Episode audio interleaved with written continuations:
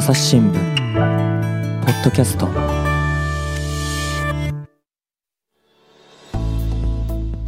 朝日新聞の神田大輔です、えー今回はですねアメリカワシントン DC と回線をつないでいます合田六記者です。合田さんよろしくお願いします。よろしくお願いします。えー今回はですねあの宇宙飛行の話、あ宇宙旅行ですねの話っていうふうに聞いてますけれども、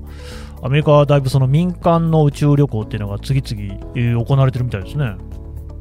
そうですね。今年があの宇宙旅行元年とも言われるぐらい、うんすごく動きが活発になっていてう、ん今すごく面白いことになってます。うん、例えばどんな動きあるんですか？あの報道もされましたけれども、あのアマゾンアメリカのアマゾン創業者のジェフ・ベゾスさんがうんあの作ったベンチャー企業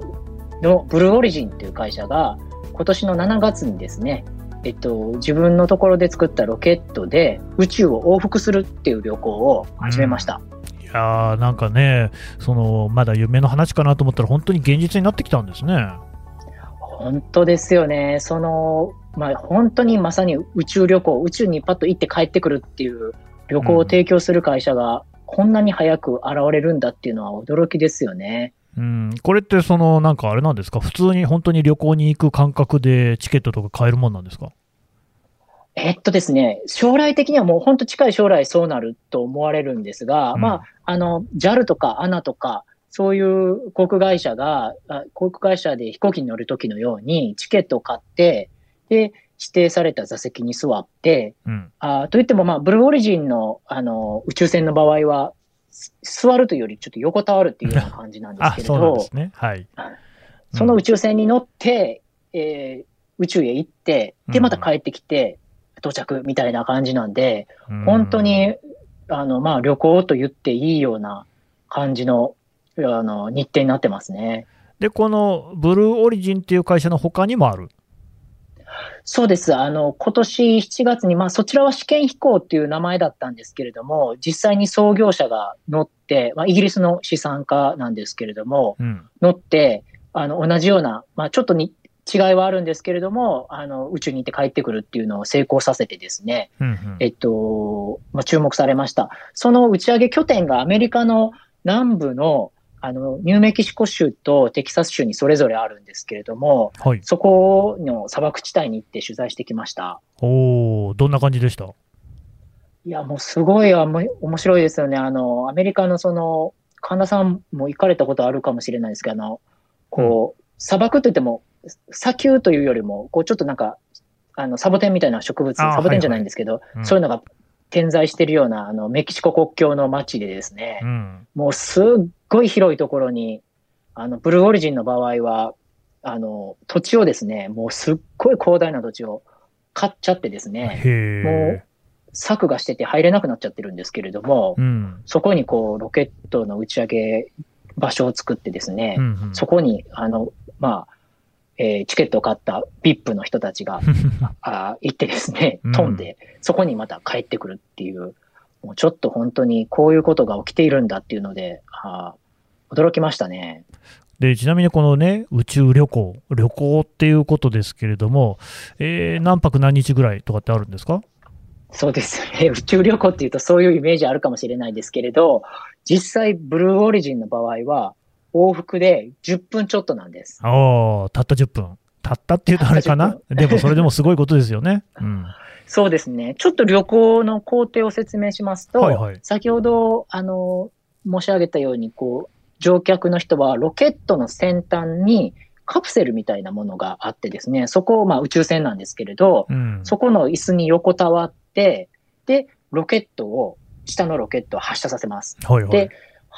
それでもう真上にずーっと上がっていくんですけれども、うん。発射から数分後には、えっと、高度100キロ、地上から100キロのところを超えて、そこがまあ宇宙空間と呼ばれるところなんですけど、もう数分後にはた到達到達しちゃいます。うんうん。で、その時に、あの、宇宙船の中は無重力になって、えっと、窓の外にはこう、青くて丸い地球が見えると。あーあのね、CG とかアニメとかでしか見たことないやつが自分の肉眼で見られるわけですね。そうですね。それに価値があるっていうような、うんまあ、旅行になっててですね。うんで、その船内の様子とかもですね、あの、えっと、まあ、生中継であったり、後からあの映像とかで見ることができるんですけれど、実際にこうシートベルトを外してですね、ぷかぷか浮いてなんかボールとか投げ合ったりしてですね、で、その奥にあ丸くて青い地球が見えるっていうので、なんかこう、ベタに宇宙旅行って感じですよね。まあ宇宙にいるのがそれ、トータルで旅行が10分、宇宙にいるのは数分間っていうだけなんですけれども、どね。うんうん。で、その後、カプセルだけがまあ落ちてきて、うん。で、パラシュートがバッと開いて、うんうん。で、先ほどのその砂漠のところにドンと落ちるっていうような工程が、このブルーオリジンの宇宙旅行ですね。なるほどね、まあ確かにちょっとそのね、船内ふわふわ浮くみたいなの、僕もやってみたいなって気はするんですが、お高いんでしょ？やってみたいですよね。うんそれがいくらするかってことなんですけれども、あの今のところですね、ブルーオリジンのチケットはオークションでしか販売されたことがないんですね。で、そのオークションの最高の価格っていうのは発表されて、えーっと、30億円ぐらいだったと思うんですけれど30も、億円。まあ、それはちょっとご祝儀相場的あな、ーなるほどねの一番初めのチケットっていうのと、あと、その、はいはいベゾスさんと一緒に乗れるとか、ああ、まあそういうこううんあったんですが、それ以降も、どうやら、あの、オークションで販売されたみたいなんですけど、そこの値段は公開されてないんですよね。うーん。ただですね、はいはい。はい。アメリカのメディアなんかでは、こう一席あたり20万ドルから30万ドル。うんまあ、大体日本円にして2000万円、3000万円ぐらい？一席10分ですね。は はいはいはいはい。なるほどね。なんか高い。どうですか？ちょっと、いや、僕は完全に今無理だなっていう感じがしましたけれども、ただ、まあ、お金をいっぱい持ってる人にとってみれば、うん、ちょっとこうね、他にない経験だし、やってみようかなっていう、ギリギリの価格にはなってきた感じですかね？そうですよね。あの、昔も民間の普通の人があの宇宙に行くっていうことは、あの、あってですね。あまあ、8人ぐらいが、はい、行ったとされているんですよ。うん。で、それはそのロシアのソユーズっていう宇宙船に乗って、うんうんうんはい。えっと、行くことができるんですけれど、あの、旅費はですね、だいたい20億とか50億とか、それぐらい1回の、あのまあ、それは10分じゃないんですけれど円でで、すね。20億円とか50億円とか。あ、そうですね、円ですね。高いな20億円、50億円。はい。で、それがまあ、2、3000万円になったってなると、相当破格といえば、まあ、破格かなと。だいぶんと価格破壊が起きてるわけですね。起きてますね。あの僕覚えてるのはあれですよね、あの TBS の記者さんかな？がなんか宇宙行ってましたよね。そうですよね。あれ90年代だったと思うんですが、ちょっと私もなんかリアルタイムで見た記憶があまりないんですが、あの、そう、秋山さんですかね。あ、そうそう、行かれ秋山さんね。。あの頃はね、テレビ局もお金があったっていう感じですかね。あれ、はちょっと私も詳しくないんですけど、ええ払ったんですかね、テレビ局がそのいや20億か。ーお金払わずに宇宙には多分行けないんじゃないかって気もしますけれども、まあ、あの時そうですよね。だってほら、日本の、日本人の宇宙飛行士とかっていうのがまだいなかったんじゃなかったでしたっけ？もういたのかな？ちょっと。ちょっとね、えっと、僕もいた、うん、記憶わかんないですけど、でも相当早かったですよね、秋山さんが宇宙行ったのってね、そうですよね。日本人としては。そうですよね。でもそれがねあの、10分とはいえ、そういう数千万円のレベルまで下がってきたということは、もう一声ね、下がんないかなっていうふうに 期待したいですけれども、そうなってくると、それがですねあ、はい。どうどうぞ、なんかある？あの、うん、ブルーオリジンっていうところはまだ値段を出してないんですけれども、はいはい。先ほどのその、えっと、ニューメキシコに拠点あをあ持っているバージン・ギャラクティックっていうところは、もう、あの、ウェブサイトで販売してるんです。やらまあ。えいくでらぐらい？今までは、んそうなんですよ。それがいくらかってところなんですが、今までは一席20万ドルで売ってたんですね。だいたい2000万円ぐらい。2000万円ねはいで、それが一回ちょっと事故とかがあって値上げして、ええ25万ドルになって、まあ3000万円弱ぐらいになって、うんうん。で、あの、販売してたんですけれども、今回、その、まあ、いよいよ始めるぞってなった時にもう人気がどうやら高まっているみたいで、ええ。45万ドル、およそうん5000万円値下 値上げされてます。上がってるんだ。ああ、そうなんですね。うん。これってで、その2社だけですか、今のところは。えっとですね、あの、このバージン・ギャラクティックっていう会社の宇宙旅行も、実際に宇宙にいるのは、あの、ブルーオリジンと一緒で数分間ぐらいなんですよね。はいはいで、それは、あの、サブオービタル飛行って言われていて、まあ、宇宙に行ってすぐ帰ってくるっていうやつなんですけれども、んそれを今すぐやりますって言ってるところは、この2社です。で、その他にですね、えっと、あの、テスラの創業者で有名なイーロン・マスクさんですね、が立ち上げたスペース X は、えっと、もうちょっと長く、3日間ぐらい、うん、あの、宇宙にえー行く旅行っていうのを、あもう今年あ、今月ですね、今月初めてのやつをやるっていうことになっていますし、うん、来年1月にはですね、別のまた会社で、あの、アクショムスペースっていうあの会社があるんですけれども、うんうん。そこは、あの、ISS、国際宇宙ステーションにですね、滞在するっていう、1週間ぐらいの旅行をお本当あの提供のレコーダー。するっていう、はいはい。そうなんです。うんそこはあるんです。ただ、そこは、えっと、アクションの方は、50億円以上一人するっていう、あ突然めちゃくちゃ高くなりましたね。そうですね。これ、宇宙にどれだけ滞在するかっていうので値段が変わってくるんですよね。だから、ら、あの、ブルーオリジンとかも、あの、2000万円とか3000万円って言われてますけれど、うんもう時間あたりの値段で、になるんじゃないかって言っているところもあって、うんうん、例えばその、10分いくらみたいななるほど感。じですね。おーそういうね、まあ、あのいろんな会社が結構お出てくれば、ひょっとしたら値段安くなるかもしれない。そうですね。やっぱり競争っていうのもありますし、あとその便数が増えるとそれだけコストもかか下がっていくので、うん、あの、よくこう、例えられるんですけれども、昔、海外旅行しようと思ったら、すっごい高かったですよね。そうですよ、憧れでしたからね、だからアメリカ横断ウルトラクイズとかあったわけでね。ありましたうね。ん、やっぱりアメリカ行くだけでも、ちょっと覚えてないんですけど、やっぱそ今との、本当下手したら、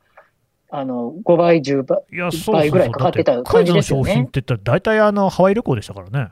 うん、あ、そうですよね。そうそう。で、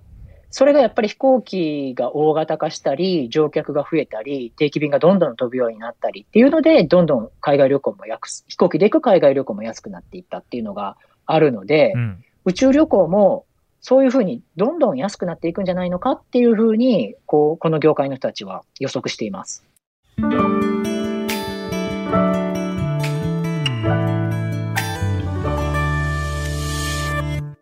朝日新聞ポッドキャストニュースの現場から。世界有数の海外取材網国内外各地に根を張る記者たちが毎日あなたを現場に連れ出します。音声で予期せぬ話題との出会いを。朝日新聞ポッドキャストニュースの現場から。で、その今のところはアメリカの話だと思うんですけど、確かあれじゃないですか、ほら、日本でもね、北海道で堀江貴文さんとかやってますよね。やってますね。あの、堀江さんがやっているのは、えっと、衛星を打ち上げるロケットのああ、そうか、有人飛行じゃないんだ。会社なんですそうです。ね。やっぱり有人飛行ってやっぱり人の命がそうかかるので、またちょっとだいぶ違うハードルがあるんですけれども、うんあの、まだ、えっと、いいつになるっていうのはあー決まっていないと思いますが、あの、えっと、日本の企業でもそういうふうにあの宇宙旅行を提供しようっていう会社も出てきています。そうなんですか、すでにあるんですね。ありますね。将来的にやりますっていうベンチャー企業ですね。あります。うーん、じゃあ結構、その世界でいろんな国でそういう動きっていうのはありそうなんですか？そうですね。あの、でもやっぱりアメリカが先行してますね。なるほど。やっぱそういうこう、あの、先駆者精神みたいな企業のの間でもあるし、うん、あとやっぱりお金持ちも多いし、土地もあるし、うんうん技術もあるし、そこに投資する人たちもいるし、っていうのがやっぱり条件が揃っているのがアメリカですね。なるほど。で、でもね、ちょっとね、お金のこともさることながら一つ気になるのが、確かね、僕の記憶ですとね、TBS の秋山さんなんかは、もうあの宇宙に行く前もですね、いっぱいこう特番が組まれていて、まあお金払ってるからってとこもあるかもしれないですけれども、やっぱね、行くためにはめちゃ訓練が必要なわけですよね。あの、いろいろこう筋トレから何からね、いろんな勉強からやってたっていう様子も見た記憶があるんですけど、これもやっぱりその単にお金払うだけじゃなくって、ちゃんとこう訓練しないといけないんじゃないですか？それがですね、今回、ブルーオリジンの初飛行に乗った中の4人のうちの1人がですね、はい82歳の女性だったんですね。だいぶ高齢ですね。そうですね。まあ、この女性の方は、まあ、パ現役のパイロットでもあるので、すごい。うん普通の、こう、普通っていうとあれですけれど、あの、まあ、82歳、どこにでもいる82歳かって言われるとそうじゃないかもしれないですけど、ふうんまあ、やっぱり82歳の方が行って、帰。ってきて、えー問題なくすぐ歩いて、でまたその彼女は会見で、また行きたいわってすぐに言ったっていういいですね。ぐらいなので、うんうあの訓練ももう本当必要最小限でいけるっていうことになっています。うんうんうんうんじゃあ、あれですか、うんそんなに訓練しなくても大丈夫？そうですね。昔はやっぱりあの、例えば NASA の宇宙飛行士になるってなったら、身長が何センチから何センチの間でないといけないとか、はいはい。もう少しでも持病があったらダメだとあか、目悪い人とかもダメだったりするでしょ？そうですよね。うん。そういうこういろんな条件が課されて、それにクリアした人だけが宇宙飛行士になれるっていうようなことだったと思うんですけれども、うんもう今や、そのよっぽどの明らかな、あの、行った時に、こう、例えば心臓発作を起こしそうなうん何か、もう持病があるとかっていうことがない限り、かなりいけるようになっているっていうふうな、あの、状況ですね。うーん、なるほどね。しかしまあね、今までのこの話しぶり聞いてると、やっぱり郷田さんも宇宙好きですか？いや、まあ、いい お金があれば行きたいなっていう感じですよね。あの、天体とか好きなんですただちょっとまだか天体とかは、あの、そこまで詳しくないですね。あ、そうなんだ。あなた、あの、科学医療部出身のね、特派員ですよね。はい、そうですう。ん。やっぱりその、科学医療部の人とはいえ、別に宇宙にみんな興味あるわけじゃないっていうところですか？なんかそういうと、あの、いろんな取材をするときに支障が出かねないかもしれないんですが、そんなことなく、あの、やっぱり科学的なことは全般的にもちろん興味がありますし、うん。でも、この宇宙の今のこの旅行業界っていうのは、やっぱりすごく動いているなっていう感があって、取材する側としてもすごく楽しいですね。なんかね、一個、これ別に揶揄とかじゃなくてなんですけれども、やっぱりさっきからその名前が出てくるのが、ジェフ・ベゾスさんであったりとかですね、あとイギリスの資産家とか、なんかこう、お金を持って、要するにこうなり名遂げてですね、お金を持ってる人っていうのが行き着くところが宇宙飛行っていう感じもするんですけれども、これってやっぱり、まあ、まずはお金がかかるっていうのもあるんでしょうけれども、そこら辺がこうね、えー世の中いろんなことを渡り切ってきた人にも最後のロマンというか、まあ最後か知りませんけど、やっぱ宇宙っていうのはそういう引きつけるものあるんですかね？あの、ロマンっていうことももうそうだしですね、うんあの、例えばその、ベゾスさんとかがや、あの、やっぱりずっと行きたかったとかっていうことを言っているので、そういうこともあると思うんですけれども、やっぱり彼らビジネスマンなので、そうですね。その、この、う例えばこの宇宙旅行っていう業界、業種みたいなのが、将来的に大きくなるんじゃないのかっていうことも思っているだろうし、おーイーロン・マスクさんみたいな人が言っているのは、将来的には火星移住うん。するっていうことを、まあ、念頭に、そこに行くロケットの開発であったり、火星で過ご過ごすこの住宅みたいなのの開発であったり、そこがまあ一大のこう産業っていうか、あ。の、まあ、ビジネスというか、なんていうんですかね、こう、まあ、一つのこう、あの、まあ、国っていううんか住むところ、人が住むところっていうのになるっていうような投資、投機っていうんですかね、目的っていうのも大きいみたいですね。なるほどね、まあ、確かにその人工衛星打ち上げるなんていうのも民間のビジネスになるっていうようなね、ことでやってるっていうところもあるわけですよね。そうですね。もう人工衛星打ち上げはもうなってますよね。なってるんです。ね。うんだからそういうふうにこう宇宙飛行、宇宙旅行っていうのがあのちゃんとビジネスになるんだよっていうのも見据えて動いてる人もやっぱりいるんだなってことですか？そうですね。あと、その、今回のその、えっと、宇宙に行ってすぐ帰ってくるっていううんサビオ、サブオービタル飛行っていう技術はですね、単に行って帰ってくるっていうだけで使えるわけじゃなくてですね、もしそこで宇宙に行った時に、こう、横に移動してしまえばですね、降りてくるところがまた、あの、すごく地球上では離れた地点に降りてくるっていうこともできるので、うん。高速移動手段としても使えるんじゃないのかっていうことも、あの、考えられていてですね、うん。その、一旦宇宙に出てしまえば、その飛行機よりもすごく速いスピードで移動できてしまうので、うん。例えば東京とニューヨークを、今だと10時間以上かかりますよね。そうですをね。1時間で結ぶみたいな、その、まあ、飛行機というか、宇宙船というか、はいはいはいはいそういうこともはあできるんじゃないのかっていう風なのもありますね。それすごいですね。そうか、もうあの横に行くんじゃなくて、バーンって縦に打ち上がって、そこで、あれだ、大気とかないところだから、早く移動ができるわけですか？そうですね。うーん、いやー、東京、ニューヨーク間が1時間ってね、まだこっちはリニアモーターカーでね、名古屋から東京までが40分とか行ってるんですけれども、すごい夢のある話ですね。本当そうですよね。そしたら、名古屋、東京よりニューヨークの方が近いとか、例えば、お名古屋、え、東京、大阪よりニューヨークの方が近いとかいやいやなったら、本当にね、価値観逆転しますよね。わかります。あのね、東京駅、あ、品川駅か。品川駅からの距離で見ても、なんかもはや立川とかより名古屋が近くなるのかと思うと、ちょっとこうね、感慨深い、名古屋出身の私としては感慨深いものがありますけれども、東京、ニューヨーク1時間ね、これでもちゃんと私が生きてる間に実現しそうですかね？いやー、ちょっとわからないですよね。あわからないですけれども、はい。その、あれですよね、リニアモーターカーみたいに、その、こう、トンネルを掘らないといけないとか、うん。そういう、こう、レールを敷かないといけないっていうものじゃないので、確かにね。こう、今、例えばあるものを使っても、まあ、うできないような、全くできないことでもないので、どうなるんでしょうかね。やっぱりそこにどれだけやっぱお金が集まってニーズがあるかっていうこと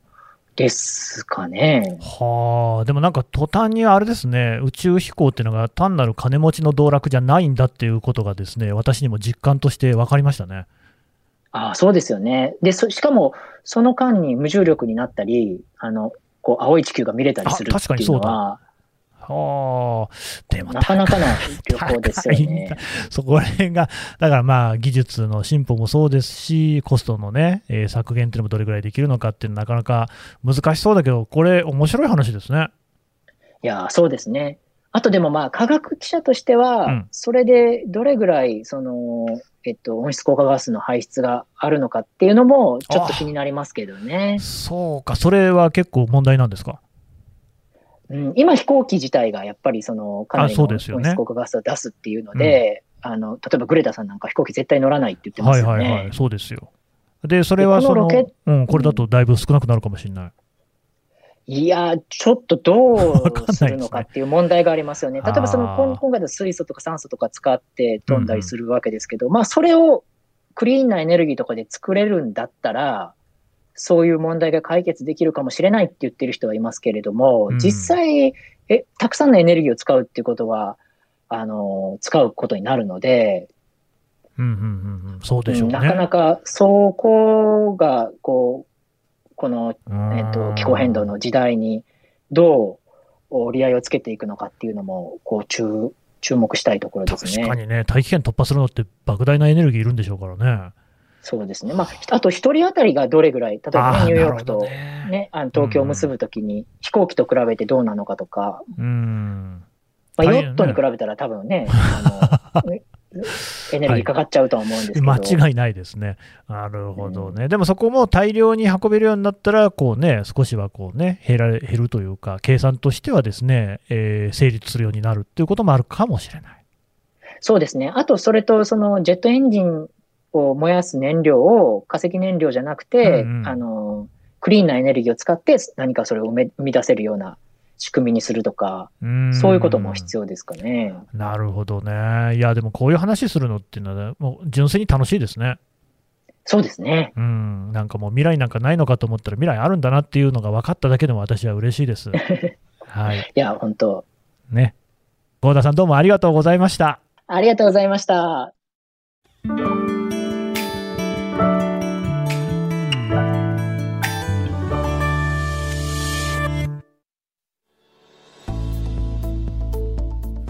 はい、えーアメリカ・ワシントンから、えー、合田六記者とお話を伺ってきました。で、合田さん、こういうですね、宇宙の話っていうのが、実は記事だけじゃなくてもね、いろいろやってるんですよね。そうですね。朝日新聞ではですね、えっと、朝日新聞宇宙部という YouTube チャンネルを立ち上げていまして、はい、えっと、こういう宇宙の話とか、えー、っと、あと天体の話とかだけじゃなくてですね、えっと、こう、朝日新聞が、えー、各、えー、機関と協力して設置した、あのこう夜空とかをずっと、えー、ライブ中継するような映像とかも楽しめるようになっています。うん。これがあのおかげさまで結構たくさんの方に見ていただいてるみたいですね。そうですね、今、チャンネル登録数が2万人を超えていまして、うん、えっと、作ったのが、えー、っと、いつでしたっけね、そんなに前じゃないので、そうそうそう、まだ最近ですよ。そうですよね、今年なので、まだ7ヶ月ぐらいしか経ってないんですかね、7、8ヶ月しか経ってないと思うので、それでこれだけあの登録していただいているっていうのは大変ありがたいことです。うんまあ、でもね、本当にあの新聞社もですね紙の新聞、文字だけじゃなくて、こうやってポッドキャストもそうですけれども、YouTube なんかにもですねいろいろ挑戦していって、あの伝えられるべきね、え情報を伝えていきたいなと思いますので、こちらもあの概要欄からリンク貼っておこうと思いますので、朝日新聞宇宙部の方もね、ぜひ見ていただければと思います。合田さん、どうもありがとうございました。ありがとうございました。朝日新聞ポッドキャスト朝日新聞の神田大輔がお送りしました。それではまたお会いしましょう。この番組へのご意見ご感想をメールで募集しています。ポッドキャストアット朝日ドットコム。podcast アットマーク朝日ドットコムまでメールでお寄せください。ツイッターでも番組情報を随時紹介しています。アットマーク朝日ポッドキャスト。朝日新聞ポッドキャストで検索してみてください。